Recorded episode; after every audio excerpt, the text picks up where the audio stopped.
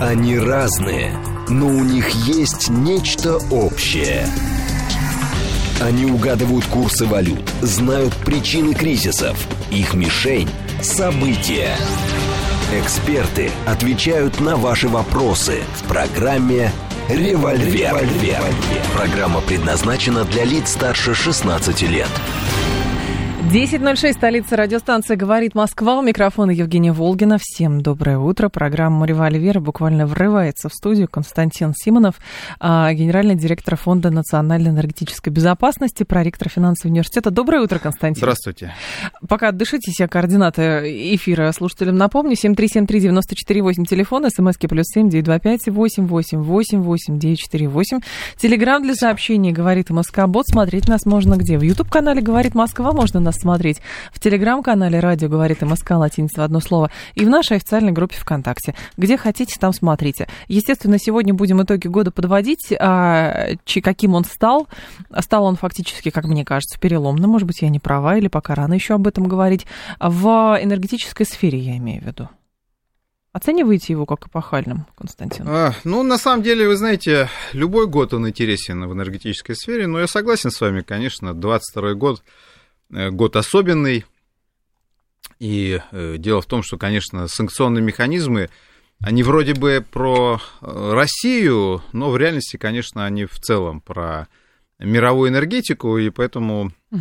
эти действия Европейского Союза, Соединенных Штатов, они, конечно, запустили достаточно серьезные механизмы перенаправления потоков, перекройки нефтяных и газовых рынков, и в этом плане действительно Э, год судьбоносный, и не, непонятно до конца, чем, чем все это закончится. Но при этом я думаю, что мы осознали, я надеюсь, по крайней мере, по итогам 2022 года, что нефть и газ для России являются вовсе не проклятием, как нас 15 лет учили думать, а Наоборот. инструментом mm-hmm. выживания, потому что если бы Россия вместо нефти и газа в основном экспортировала бы, скажем, электросамокаты или экономику впечатлений, нас бы давно уже размазали э, об стенку. И в этом плане то, что мы в экономическом смысле держимся, естественно, мы обязаны прежде всего нефтегазовому комплексу, который закрывает год в целом с довольно неплохими показателями.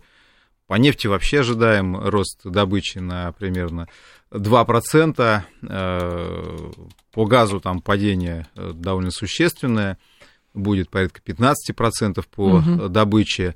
Э, нас, естественно, выталкивают с европейского рынка и нефтяного, и газового. Ну, нефтяной рынок фактически для нас закрыт уже. В морском смысле остаются трубопроводные поставки, ряд там еще исключений.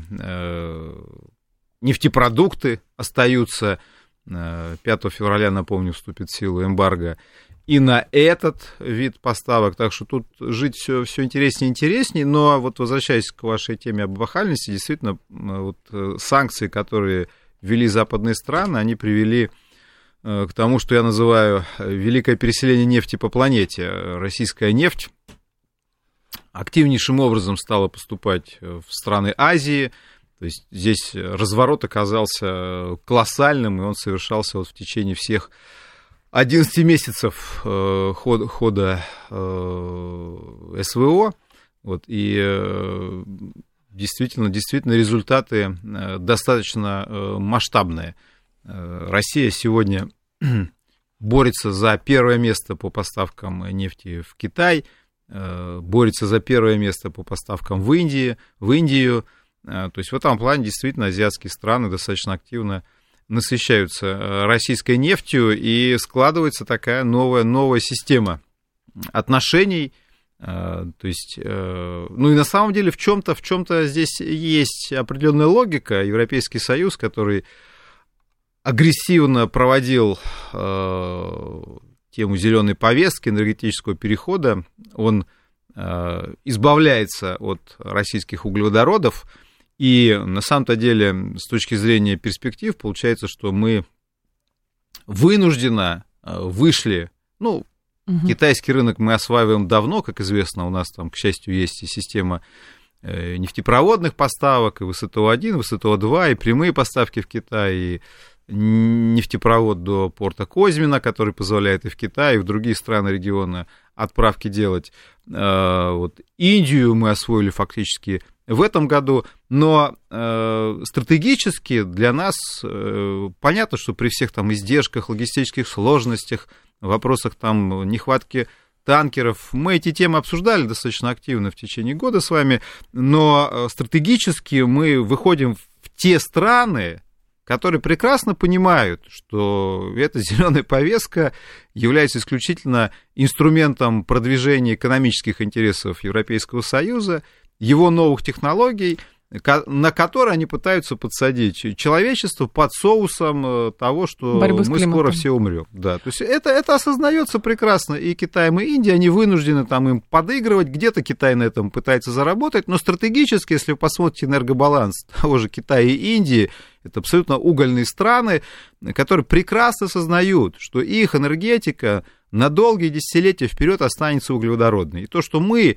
Э, из Европы эти объемы забираем и направляем в азиатские страны, стратегически э, вот этот перелом, это великое переселение нефти на планете нам, конечно, выгодно, потому что мы окончательно приходим в те зоны потребления, которые будут этот тип угу. энергоносителей потреблять еще десятилетиями, потому что Европейский Союз, это его стратегия, он отказывался от углеводородов. Здесь, конечно, возникает вопрос в перспективе, если мы говорим про не только 23 год, как мы с другими поставщиками будем делить э, эти рынки, потому что этих поставщиков сейчас пытается перетянуть на себя Европейский Союз. Тут получается тоже такая интересная история. Европа говорит, приходите к нам, приходите к нам. И одновременно говорит, вообще-то нам нефть и газ э, не нужны так-то. Вот сейчас бы как-то с русскими бы разобраться. И это парадоксальная а потом все история. Да, а потом, а потом мы вас там да, пошлем по известному адресу. Потому что э, говорится про новые грандиозные проекты ну, в сфере нефти меньше, потому что нефть это морской товар, но в сфере газа там говорится про трансафриканский газопровод из Нигерии, который через всю Африку должен угу. пройти. Возникает вопрос, а зачем вам трансафриканский газопровод, если вам газ не нужен, и вы это все время декларируете? И вот это такая парадоксальная вещь. То есть европейцы говорят, спасайте нас от русских, а завтра скажут, ну и, и, и спасибо, и, и привет горячий. Только и... хотела уточнить прям один момент, Константин, по поводу зеленой энергетики против обычной энергетики, классической. А не получается ли так, что европейцы действительно решили, что вот если пару-тройку лет они продержатся вот сейчас худо-бедно, но постепенно будут новее перестраиваться, то, в принципе, это то, а, что они могут а, декларировать уже как данность, а не как э, какой-то футуристический проект, для которого все должны напрячься. Ну, понимаете, сейчас э, мы прекрасно видим, это тоже один из итогов 2022 года, который заключается в том, что Европейский Союз, по сути дела, придает те ценности, которые он декларировал угу. и объявлял. Э, по итогам года уже очевидно, что будет достаточно серьезный рост потребления угля, генерации из угля. Это все подается как временная мера, но это тоже как бы странная история. Если вы присягаете наверное, зеленой энергетики и продвигаете ее фактически как религиозное учение, включая и методы этого продвижения, угу. ну так нельзя. То есть сначала вы говорите, что нельзя терять ни дня, э, у Греты Тумберг украли ее будущее, э, и потом говорят, ну хорошо, вот сейчас надо с русскими разобраться, поэтому извините, будем наращивать потребление угля, а потом снова а потом снова вернемся к э, правильному образу жизни. Это, в общем-то, странно, но тем не менее понятно. И в этом плане как раз говорить о том, что 22 год, я понимаю вашу логику, что вроде как остались без российских энергоносителей, вот тут-то бы и показать всю свою зеленость. А на самом деле зеленость показать не удалось, потому что европейская энергетика просто не готова к такому объему генерации. И, кстати, что абсолютно все забыли, когда обсуждали итоги 2021 года, э, цены-то начали расти э, именно в 2021 году летом, началось все с падения. Элементарная вещь, вот как э, в, в, потому что в кузнице не было гвоздя. Не так сильно упала генерация в Северном море, сократился ветер, там упала скорость ветра от, от средних, э, достаточно небольшое отклонение, тем не менее это отклонение вызвало коллапс в генерации, коллапс генерации вызвал лихорадочный спрос на альтернативное топливо, которым оказался газ, цены на газ стали расти, угу. вот, и все это пошло-поехало, если вы посмотрите, кстати, цены ноября 22 года и цены ноября 2021 года, они ничем практически не отличались. Я имею в виду цены на газ на европейских хабах, на ТТФ, например. Но 22 год Европа закрывает с дикими воплями, что в, в росте цен, конечно же, виновата Россия, что, конечно, ложь, потому что в росте цен во многом виноваты ошибки в энергетической политике Европейского Союза. Но, понятно, законы бюрократии, вместо того, чтобы признать э, упрямство и ошибочность своего курса, конечно, проще все э, смахнуть на Россию и сказать, что все это началось 24 февраля. Хотя нет, началось все гораздо раньше, и европейская энергетика не сдала тест на вот этот самый энергопереход. Она, декларируя эту новую энергетику, оказалась абсолютно не готова к вызову отказа в моменте от э, углеводородов. И замещать стало углеводороды вовсе не ростом зеленой генерации, а ростом потребления угля. Э, при этом, конечно, декларируя, что мы еще ускорим и усилим, а ускорять и усиливать уже э, на самом деле все сложнее и сложнее, и нечего. И вот, опять же, действительно, казалось бы, вот сейчас возьми-то докажи, в чем проблема? Вот, действительно, объективно ну, да. подорожали углеводороды. Давай, демонстрируй. Э, тем более, что вы помните, нам уже несколько лет говорят, что зеленая энергетика дешевле. Все время говорят, да она дешевле. ну, прекрасно, если она дешевле. Вот, что же вы и не пользуетесь в, в конце концов. Газ подорожал лихорадочно, нефть достаточно дорогая была, уголь подорожал. Давайте, если вы дешевле, где же вы, дорогие друзья? И, в общем, а вместо оказалось, этого один оказалось, из, что ничего нет. Один из австрийских министров не так давно заявил, что это, в общем, Россия виновата, и Путин виноват в том, что у нас такие цены. Да, ну, я, видимо, ну, их спросили, я, да. Я это уже прокомментировал.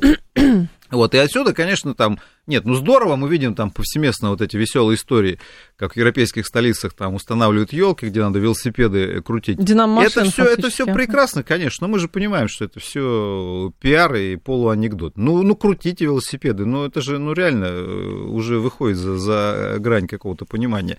И в этом плане мы видим, что Европейский Союз не э, справляется Э, совершенно точно с этим самым зеленым курсом. Поэтому вот я не так уверен, на самом деле, что там через э, пять лет окончательно Европейский Союз э, вот этот тренд продемонстрирует хотя бы на своей территории, успешность этого тренда. Пока мы видим путь к ограничению потребления. Это совсем не то, что переходить от одного типа генерации к другому. Мы видим просто сокращение потребления энергии, в Европейском Союзе, довольно заметная. Э, это, вот, как я уже сказал, наиболее очевидно это в сегменте э, домашнего потребления, угу. но в промышленном потреблении мы видим все то же самое. И довольно болезненно ударил кризис по энергоемким отраслям, по газоемким отраслям, удобрения, э, газохимия, металлургия.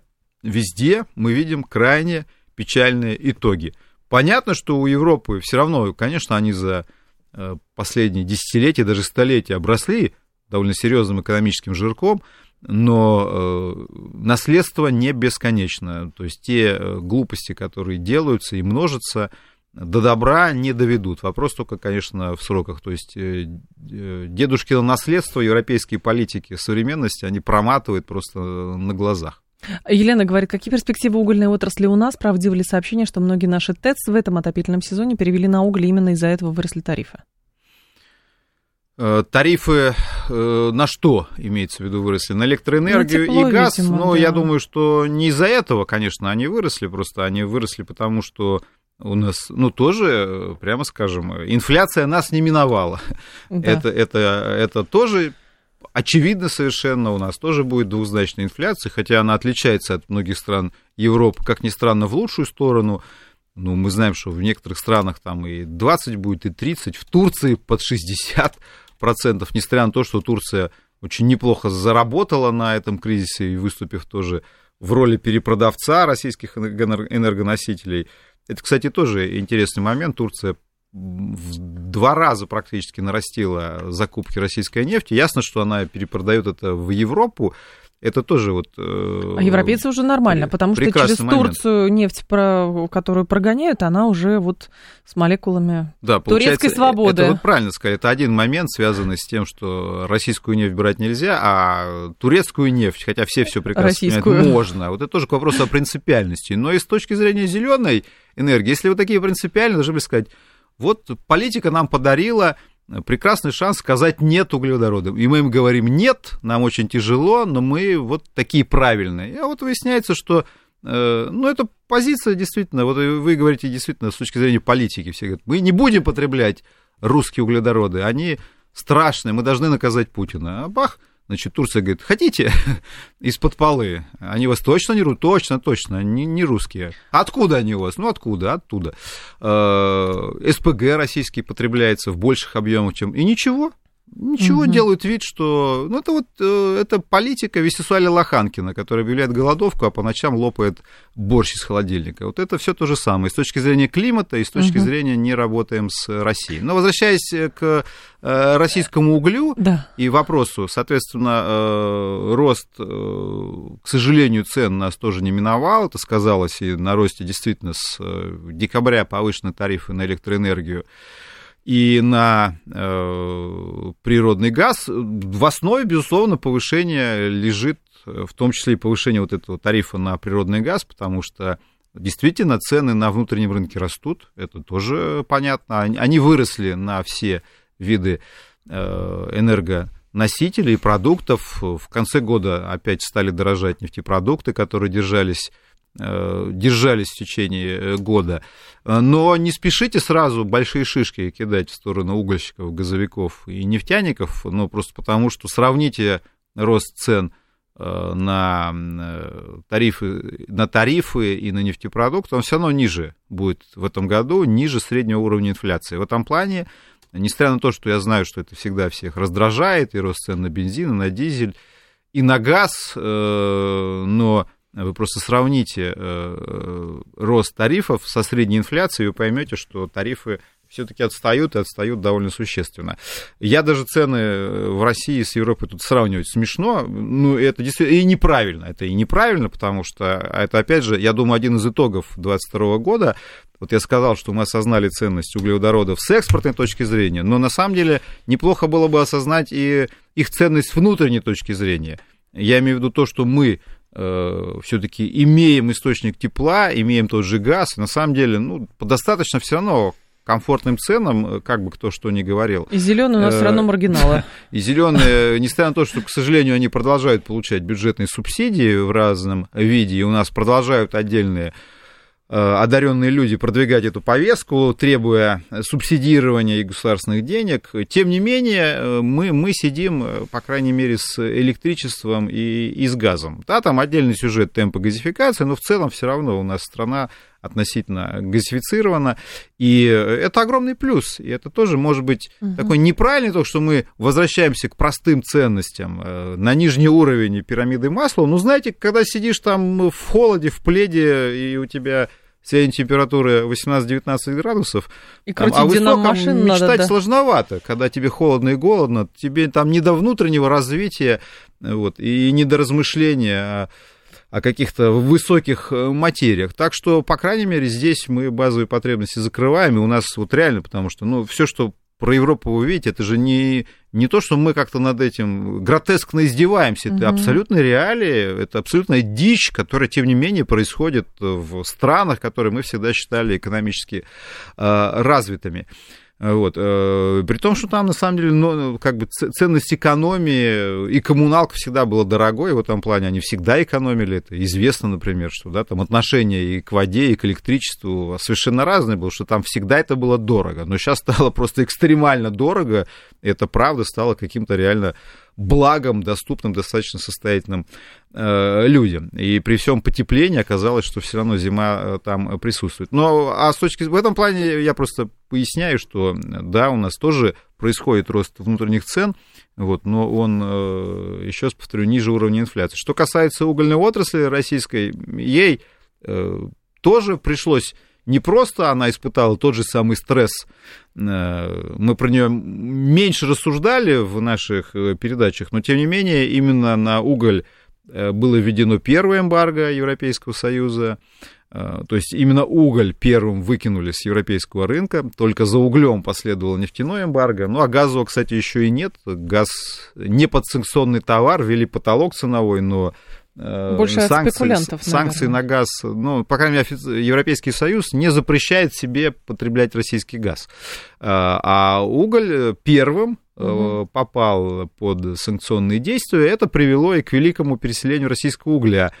Э, мы были крупными игроками. И в целом угля, это опять же вот еще одно великое переселение угля по планете, потому что российский уголь выкинули с европейского рынка. Он э, нарастил свое присутствие, опять же, на азиатских рынках.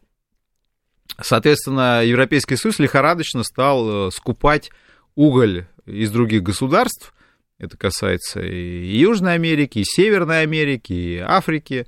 Э, соответственно, цены были достаточно комфортными. Э, у нас тоже выявились все проблемы, которые были известны, в частности, узкое горлышко, связанное с железнодорожным сообщением на восток. Вот все вспомнили, что надо расширять и заниматься восточным полигоном. Ну, могли бы полностью компенсировать, э, соответственно, э, уход с европейского рынка перенаправлением в азиатские страны, но во многом это удалось с точки зрения цен. Год оказался в экспортном плане достаточно удачный, но в следующем году будут, безусловно, определенные сложности, связанные с тем, что уже мы уже живем. То есть год начинали, по крайней мере, в ситуации, когда мы в Европу экспорт осуществляли. Теперь мы год начинаем в ситуации закрытой Европы. Этот же стресс испытают нефтяники, да и газовики тоже, потому что, в общем-то, сейчас э, по, по году падение экспорта будет э, там, не таким, может быть, сильным, но если брать там ноябрь к ноябрю, то у нас уже там где-то 80% потери по газу э, за, за, заметно, я имею в виду потери экспорта в европейские страны. Угу. А, но при этом, смотрите, я прочитала то, что в Германии запущен первый в стране СПГ-терминал, а, и на очередь запуск еще пяти СПГ-терминалов. Это все наш газ?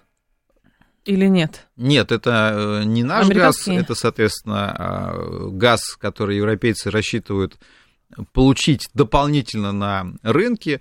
Германия традиционно получала газ из России э, на комфортных условиях, на дешевых относительно ценах и на нужных объемах, э, в том числе построено было и экономическое, эконом... немецкое экономическое чудо.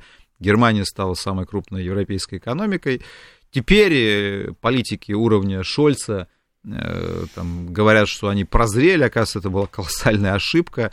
Ну что ж. Нельзя вот процветать, сейчас, ни в коем случае да, процветать да, нельзя. Нельзя быть богатыми, мы осознали, это, это большая ошибка. Ну вот сейчас открыли действительно первый э, терминал, э, там, там пер, первая поставка из Африки угу. была.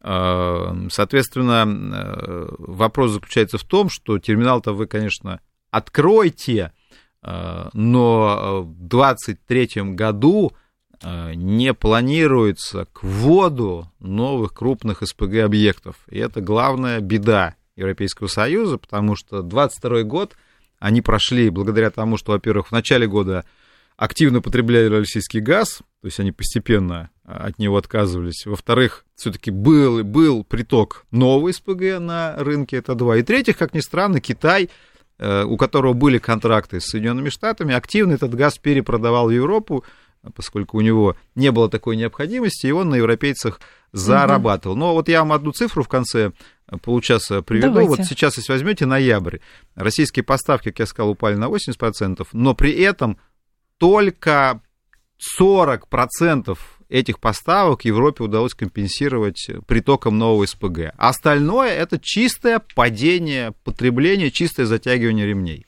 Константин Симонов с нами, гендиректор Фонда национальной энергетической безопасности, проректор финансового университета. Информационный выпуск и продолжим.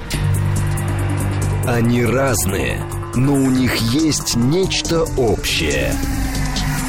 Они угадывают курсы валют, знают причины кризисов. Их мишень – события. Эксперты отвечают на ваши вопросы в программе «Револьвер». 10.36, столица, программа «Револьвер», у микрофона Евгения Волгина. Мы с вами продолжаем. Константин Симонов с нами. Говорим а, про что? Про нефть, про газ говорим, про все это говорим. И про нас. И про нас тоже говорим, что будет. Так, возможно, падение продажи газа и нефти в следующем году приведет к развитию производства в стране, которая не развивалась, 201 говорит. Ну, то есть, а, а, по его логике, все развиваться может только если падение продаж происходит. Ну, во-первых, э, дорогой 201, э, действительно падение будет. Э, Начнем с этого. Кстати, тоже интересный вопрос, насколько упадет производство нефти. И, скажем, вице-премьер Новак, профильный, говорит, что мы потеряем 500-700 тысяч баррелей в сутки. Ну, это примерно там, 7-9% от уровня 2022 года. Кстати, интересно, что многие западные инвестиционные фонды тоже дают примерно такую оценку на начало года, но считают, что дальше угу. нас ждет еще больше коллапс. Новок считает, что это будет э, как бы нижней планкой, а дальше мы оттолкнемся и э, начнем выходить из этой ситуации. Э, с точки зрения внутреннего производства, ну, на самом деле, как мы понимаем, никто Евгений, справедливо вы сказали, что никто не мешал развивать это внутреннее производство. Когда все было дорого и денег было очень используя много. Используя те же углеводороды. Да. Но сейчас я согласен с... Э, да, и, кстати, вот опять же, сюжет э, связанный, мы его тоже разбирали, коротко напомню, угу. с танкерным флотом. Но кто мешал России строить свой танкерный флот? Ну, кто это мешал делать? А логика, а, а зачем, если можно купить? Правильно. Во-первых, логика, а зачем, если можно купить? А вторая логика, а зачем, если нефть наша завтра будет никому не нужна? Вот мы опять же возвращаемся к тому, что зеленая повестка в России, она ведь тоже проникла во все головы. И все говорили, а нефть-то Э, я даже знаю некоторых наших государственных банкиров, которые делали прогнозы, что там к 30 году а просто крушение будет, будет нашего экспорта. Не будет нефть никому не нужна. Зачем танкер строить? Зачем вкладывать деньги? Все это дело развалили, э, а зачем, правильно? И сейчас, вот действительно, в этом году наши нефтяники лихорадочно скупали старые танкеры для того, чтобы осуществлять вот это великое перенаправление нефти, отвозить его в Азию. Э, вот Советский Союз еще в 1974 году начал производить а, танкер дедвейтом 1 миллион баррелей. Ну, это, на самом деле, сейчас есть и танкеры более 2 миллионов, но, тем не менее, по, по версии 1974 года, 50 лет назад, это были очень хорошие суда. Шесть таких судов Советский Союз сделал, пять судов распилил, на металлолом угу. отправил, а шестой продал во Вьетнам. Вот судьба э, всех этих э, танкеров. А сейчас э, просто мы не способны их делать. Да, у нас остался, осталось судостроение, да, мы делаем ледоколы. И в этом году там вот очередной спустили на воду Торговый ледокол, флот какой-то собирается. Но, но, но, но, с точки зрения производства нефтяных танкеров большой перевозочной способности, угу. мы этого делать не в состоянии. А что, например, Южная Корея или Китай, которые создали достаточно мощные судостроительные предприятия, а, они архаичные страны? То есть их можно... Главное же обвинение было в том, что зачем действительно? Это, это тем более же это архаичная отрасль, это какая-то отрасль из 20 века. Нам, нам нужно другое, нам нужна экономика впечатлений. Э, ну вот, собственно, получили сейчас полбу этими санкциями. А, а вы же понимаете, что если у вас нет э, сегодня судостроительной верфи, она у вас не появится через год. Это не картошку сажать. Весной посадил, осенью собрал. Э, поэтому, ну, я надеюсь, что каким-то изменениям здесь, с точки зрения соседних отраслей, это приведет. Или возьмем пример с удобрениями. Ну, я весь год говорил о том, что вот сейчас отличная возможность задуматься о росте производства хотя бы азотных удобрений, потому что Э, потому что они делаются из газа природного. Европейская отрасль оказалась в жесточайшем кризисе. У вас сырье, остановились две линии. Да, сырье резко подорожало. Угу. Так давайте займемся замещением. Да, там есть, опять же, вот э, говорю с химиками, мне говорят, отличная идея, но вот мы сейчас даже не можем вывести, тоже интересно, говорят, это здорово, можно это делать, но мы сегодня не можем уже произведенные удобрения вывести из России. А почему вы не можете вывести? Потому что а где потому они что... застряли? В Балтийских портах, да. то есть в странах Балтии. Вот еще один пример. А почему они там застряли? Ну, потому что не нужно же в своих ну, Конечно. хранить. есть, зачем? Надо же за границей Там было сразу. удобно, опять же, мы возвращаемся к теме. Там удобно было. Ну, бизнес, да, он искал возможности получить э, оперативную выручку. Он ее, он ее получал. Государство, для этого государство и выступает как регулятор экономики. Не для того, чтобы везде стать собственником, для того, чтобы понимать, что есть и среднесрочные задачи, нужно стимулировать как раз бизнес. Это вот есть вопрос стимуляции, потому что бизнес, он всегда ищет, как заработать быстрее. Конечно. Если бизнесу быстрее заработать, экспортируя азотное удобрение из прибалтийских портов, он будет это делать. Но так государство должно как раз и думать о том, чтобы стимулировать бизнес к более это... логичным для нашей экономики решениям. Вот для этого у нас правительство-то и существует. Мне это напоминает просто, если бы люди, например, в Советском Союзе анализировали бы, там, что в царской России было. А зачем Николай II Трансип строил? А зачем? Что это за странные подходы вообще ко всему? А оказалось, что, простите, а, был заложен фундамент для, в том числе и развития советской промышленности, тем, чтобы она сохранилась во время Великой Отечественной войны. Видимо, с судоверфями такая логика не прокатывает. А зачем, если можно за границей? Ну, как-то так. Ну да, примерно так. А сейчас э, сообщение было от нашего слушателя. Хотела вам его зачитать. Каковы, Давайте. с вашей точки зрения, перспективы для атомной отрасли? Ведь Россия все равно остается фактически монополистом в части постройки, разработок и предложений. Сегодня решили затронуть те отрасли, которые да, да, да. были обделены нашим вниманием на протяжении этого года, но к энергетике относятся. А, атомная промышленность с одной стороны, конечно, это наша гордость и, в общем-то, отрасли, связанные с высокими технологиями, и э, при этом, кстати, имеющая э, нулевой парниковый выброс. В этом плане мы всегда атомную отрасль позиционировали как современную, вписывающуюся в энергопереход. Не случайно глава Росатома Лихачев постоянный гость э, ООНовских мероприятий по климату. Он был и на прошлом саммите угу. в Глазго, и на, э, я имею в виду 21 год, и на саммите вот, последнем 22 году в Шарм-эль-Шейхе, продвигая идеи атома как энергии с нулевыми выбросами. Правда, мы знаем, что в Европе они бдят, вот, и тоже они в этом плане очень хитро подходят к климату, потому что для части европейцев атомная индустрия не является зеленой, например. А, и это, правда, в 2021 году, но уже тогда развернулись достаточно бурные дебаты внутри Европы. Там таких два лагеря было, условно про французский и условно про немецкий. Про французский лагерь как раз уверял, что атом надо засчитать как современную энергию с нулевыми выбросами, а немцы указывали на другие экологические угу. последствия развития атома.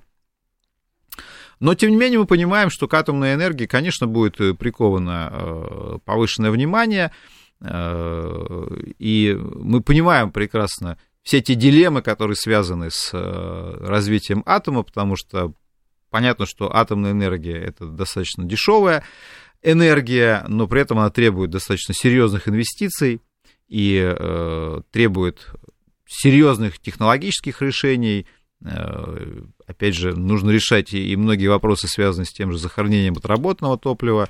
Э, и, собственно, вот на эти аспекты как раз противники атомной энергии в Европе указывают. И плюс, конечно, мы знаем, что атомная энергия, она обычно развивается такими циклами, связанными, к сожалению, с крупными э, эксцессами. Так это было после аварии в Тримейл-Айленде в Соединенных Штатах, потом был Чернобыль, на Украине, потом была Фукусима, э, ну, прошло уже более 10 лет, э, и в этом плане, конечно, как я уже сказал, определенный рост интереса к атому есть, но тут, опять же, есть, если мы говорим про российскую атомную отрасль с точки зрения экспортного потенциала, потому что об этом был вопрос, э, тут есть нюансы, они связаны с тем, что вообще-то было бы здорово, конечно, продавать свои технологии тем странам, которые за них сразу готовы заплатить.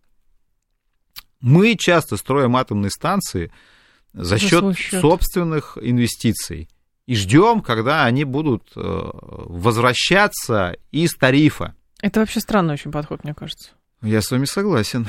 Более того, мы строим часто атомные станции там, куда продаем другие виды энергоносителей. Ну, вот классический пример это атомная станция Кую в Турции. Угу. Мы в Турции... Турция вообще в этом году так-то, между прочим, э, судя по предварительным оценкам, будет крупнейшим потребителем российского газа в мире. Э, ну, Германия отказалась от российского газа. То есть Турция, выйдет, Турция, Турция выйдет да. на первое место. Она станет mm-hmm. самым крупным покупателем российского газа. Мы туркам говорим, не надо, то есть мы как бы вывели ее на первое место и говорим, а мы вам атомную станцию построим вместо нашего газа. За свой атом. счет причем. За свой счет. Да. И 30 лет будем возвращать. Они говорят, ну, отличная вообще идея. Вообще ураган, конечно. А, и вот недавно президент Путин честно сказал, что вот мы в Беларуси построили атомную станцию, экономического смысла для нас никакого не было. Он сам это сказал. Ну хорошо, тут пример, ладно, помогли там братскому Это плата за политическую лояльность, мне плата кажется, за политическую уже. Но, но мы ага. это честно признали. А как бы Турции плата за что? А Бангладеш, вот там идея есть. Бангладеш, там как вы думаете, бедные. много там денег оплатить нашу Нет, атомную конечно. станцию? Там люди там на есть... доллар в месяц живут, по-моему. Правда, поэтому... да. Правда, этих людей там 170 миллионов, но вот, собственно, когда мы с них соберем эту, эту плату, да, то есть в этом плане это проекты с э, колоссальными, конечно, э, периодами окупаемости.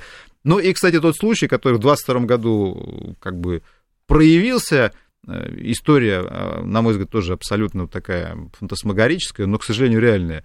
Мы строили станцию в Финляндии за счет средств ФНБ, вот этого фонда самого национального благосостояния. Угу. То есть э, вот на судостроение. Да, у суда нас мы не строили нет, за свой счет. А денег, оказывается, ну, то есть это же наша политика, что мы копим деньги, ну, а куда их девать? Девать некуда. Давайте Финляндию Давайте Финляндию атомную станцию. А зачем? Зачем в России еще? Давайте Финляндию атомную станцию построим. Ну, и финны, конечно, ввели санкции, теперь, значит, будем как-то вот, ну, как, как это все вернуть?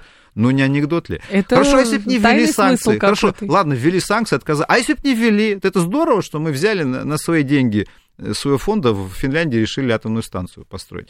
И, и в этом плане, с одной стороны, конечно, там нужно заниматься экспортом технологий, но мне кажется, что тут есть над чем подумать вот с точки зрения кривизны этих схем. Даже Советский Союз не партнеров. просто так строил какие-то промышленные объекты, там была жесткая привязка все-таки к политической составляющей ну, правда, в том да, числе. Правда, конечно, тоже Советский Союз да. там раздавал э, подарков новогодних, э, и не только новогодних, тоже, тоже уж будем откровенны, э, не всегда там правильно считали деньги, угу. но я согласен, пытались какую-то хотя бы политическую логику э, найти. Сохранить, ага. Вот. Э, в этом плане я, конечно, думаю, что надо все-таки аккуратнее быть, потому что это вот реально парадокс. Я все время слышу, с одной стороны, разговор о том, что одна из проблем российской экономики это дефицит инвестиций, а с другой стороны, разговор о том, куда же нам вложить деньги. наши деньги. Ну, да. и, и даже после того, как у нас арестовали эти активы, хотя это выявило проблему, то есть мы копили-копили деньги, бах, их арестовали. А если бы не арестовали, это нормально, что мы просто там 300 с лишним миллиардов долларов вывели куда-то и, и, и сказали, пусть они там полежат, они нам, в принципе, не нужны.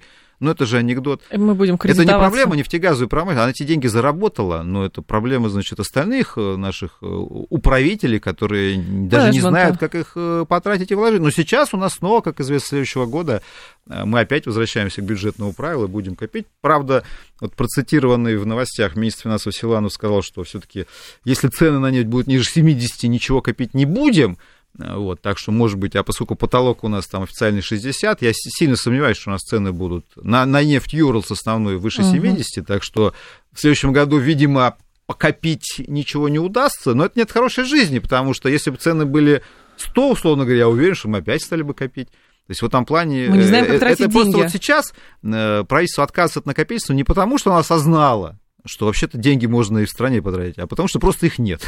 Но это немножко друг, другой подход. А, есть, э, смотрите, еще предложение от нашего слушателя, точнее Давайте. вопрос от, от, от, не осуждали, а обсуждали ли вы а, прогноз цен на нефть и газ а, по Дмитрию Анатольевичу Медведеву? Ну, он там написал что-то 150, и все это такие цены будут. Я вот не словами Медведева вас спрошу, а в целом, а, прогнозы сейчас какие-то по нефти и по ценам, и по тому, как мы будем продавать, можно строить или действительно что-то еще может произойти? Знаете, как умные экономисты говорили, да. никогда не прогнозируйте цены. Прогнозируйте чего угодно, только не цены. Поэтому цены, конечно, прогнозировать самая неблагодарная история. Ну, Я сильно сомневаюсь, но попробуем. Всегда все равно радиослушатели как бы... Интересно говорим, же, да. Сложно. Нет, давайте все равно прогнозировать. Ну, хорошо, давайте будем прогнозировать.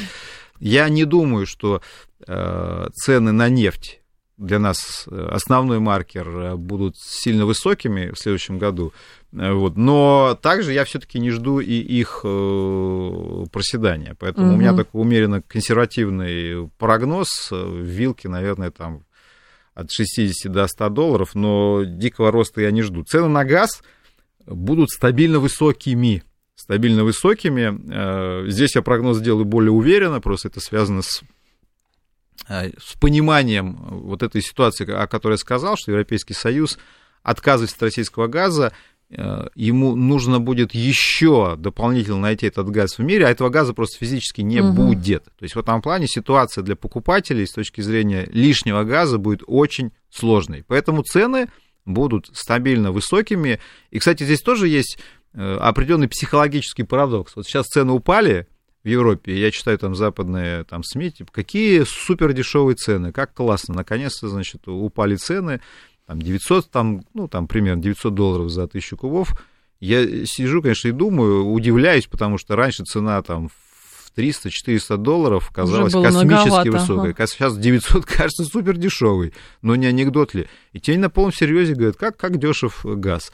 Вот, так вот, собственно, если вы считаете, что 900 долларов это дешево, значит, газ будет дешевым. В моем понимании это супер дорогой газ. Я думаю, что он будет оставаться и на европейском рынке дорогим, и на азиатских рынках тоже, потому что на, на, на, когда вот я уже сказал, что Китай выручил в этом году Европу, ему газ был не так нужен, а у него он был в портфеле, и он с удовольствием на Европе заработал.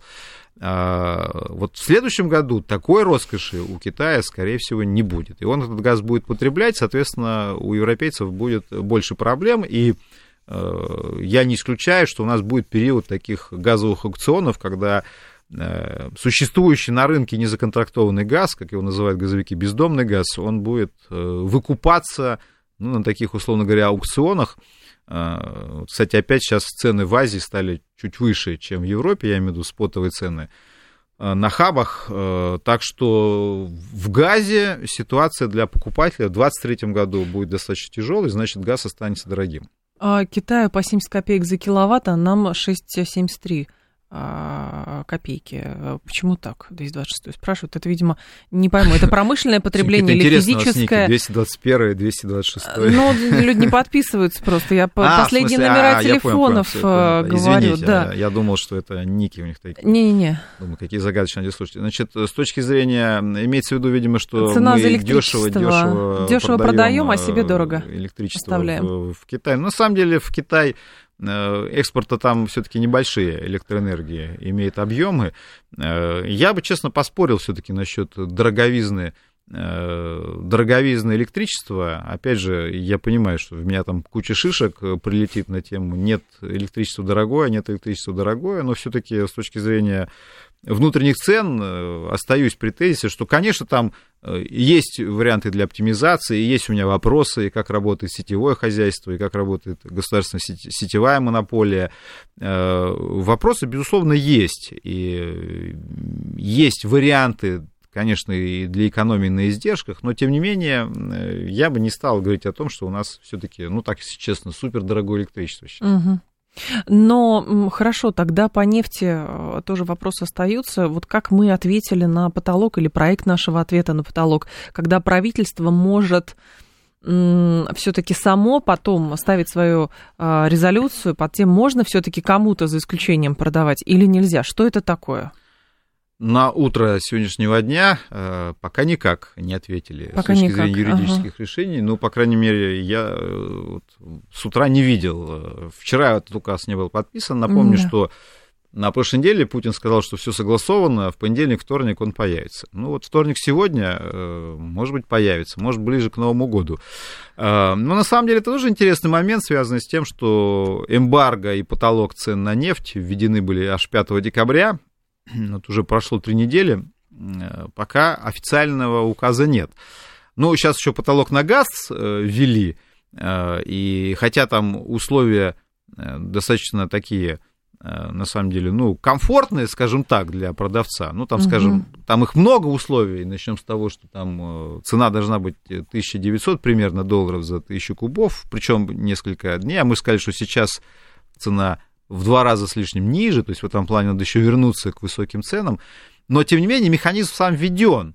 Э, и мы обещали отреагировать на это. И тут, на самом деле, тоже очень много нюансов. Почему? Потому что э, я вот убежден, что часть радиослушателей придерживается такой политической логики. Я ее часто слышу, и мне часто приходится с этой точки зрения спорить, и меня часто агрессивно критикуют, ну, на тему не могу поступиться принципами, значит, надо, ну, имеется в виду вот та часть, которая говорит, что мы должны отказаться вообще продавать нефть и газ э, всем тем, кто ввел потолок. Да.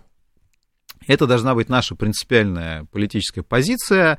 Мы будем, и всех к ногтю да, сразу, всех немедленно. к ногтю, значит, э, мы, конечно, останемся без денег, вот, но, но э, покажем всем Кузькину мать. Соответственно, э, вот я глубоко убежден, что значительная часть людей, которые призывают остаться без денег, э, когда останутся без денег, громче всех завопят, почему мы остались без денег. Потому что вот э, никто почему-то не хочет проецировать ситуацию с государственными финансами на свой карман.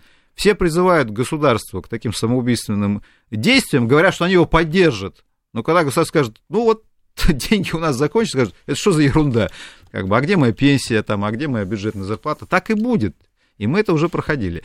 Поэтому я призываю э, все-таки к экономической аккуратности и осторожности. И я считаю, что хорошо, на самом деле, что указ согласовывается. Это означает, что там не будет такой безбашенной позиции. Значит, не пущать и все.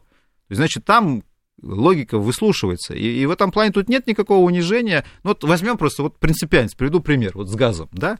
То есть, вот что значит принципиальность? Мы говорим, мы не будем продавать газ в страны, которые ввели потолок. Они, они ввели потолок? Ввели.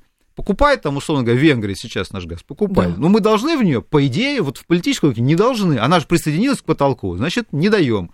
Ну хорошо, значит, вообще у нас не будет экспорта в Европу. Хорошо это для нашей газовой индустрии, для бюджета. Ничего хорошего нет. Ничего хорошего нет. Вот «Газпром» только за три месяца 2022 года дополнительных, знаете, была такая тоже интересная налоговая инновация. «Газпром» три месяца платил по 416 миллиардов рублей дополнительно, вот к той налоговой базе, угу. которую он обычно платит, еще по 416 миллиардов в, в месяц. Так три месяца платил. В следующем году по 50 миллиардов дополнительно, вот просто ко всем налоговым решениям, еще плюс просто 50 миллиардов сбор такой, как бы. Весь год будет платить по 50 миллиардов. То есть 600 миллиардов заплатит за год. Дополнительных налогов, подчеркиваю. Но вот если не будет у нее экспорта, откуда он их возьмет?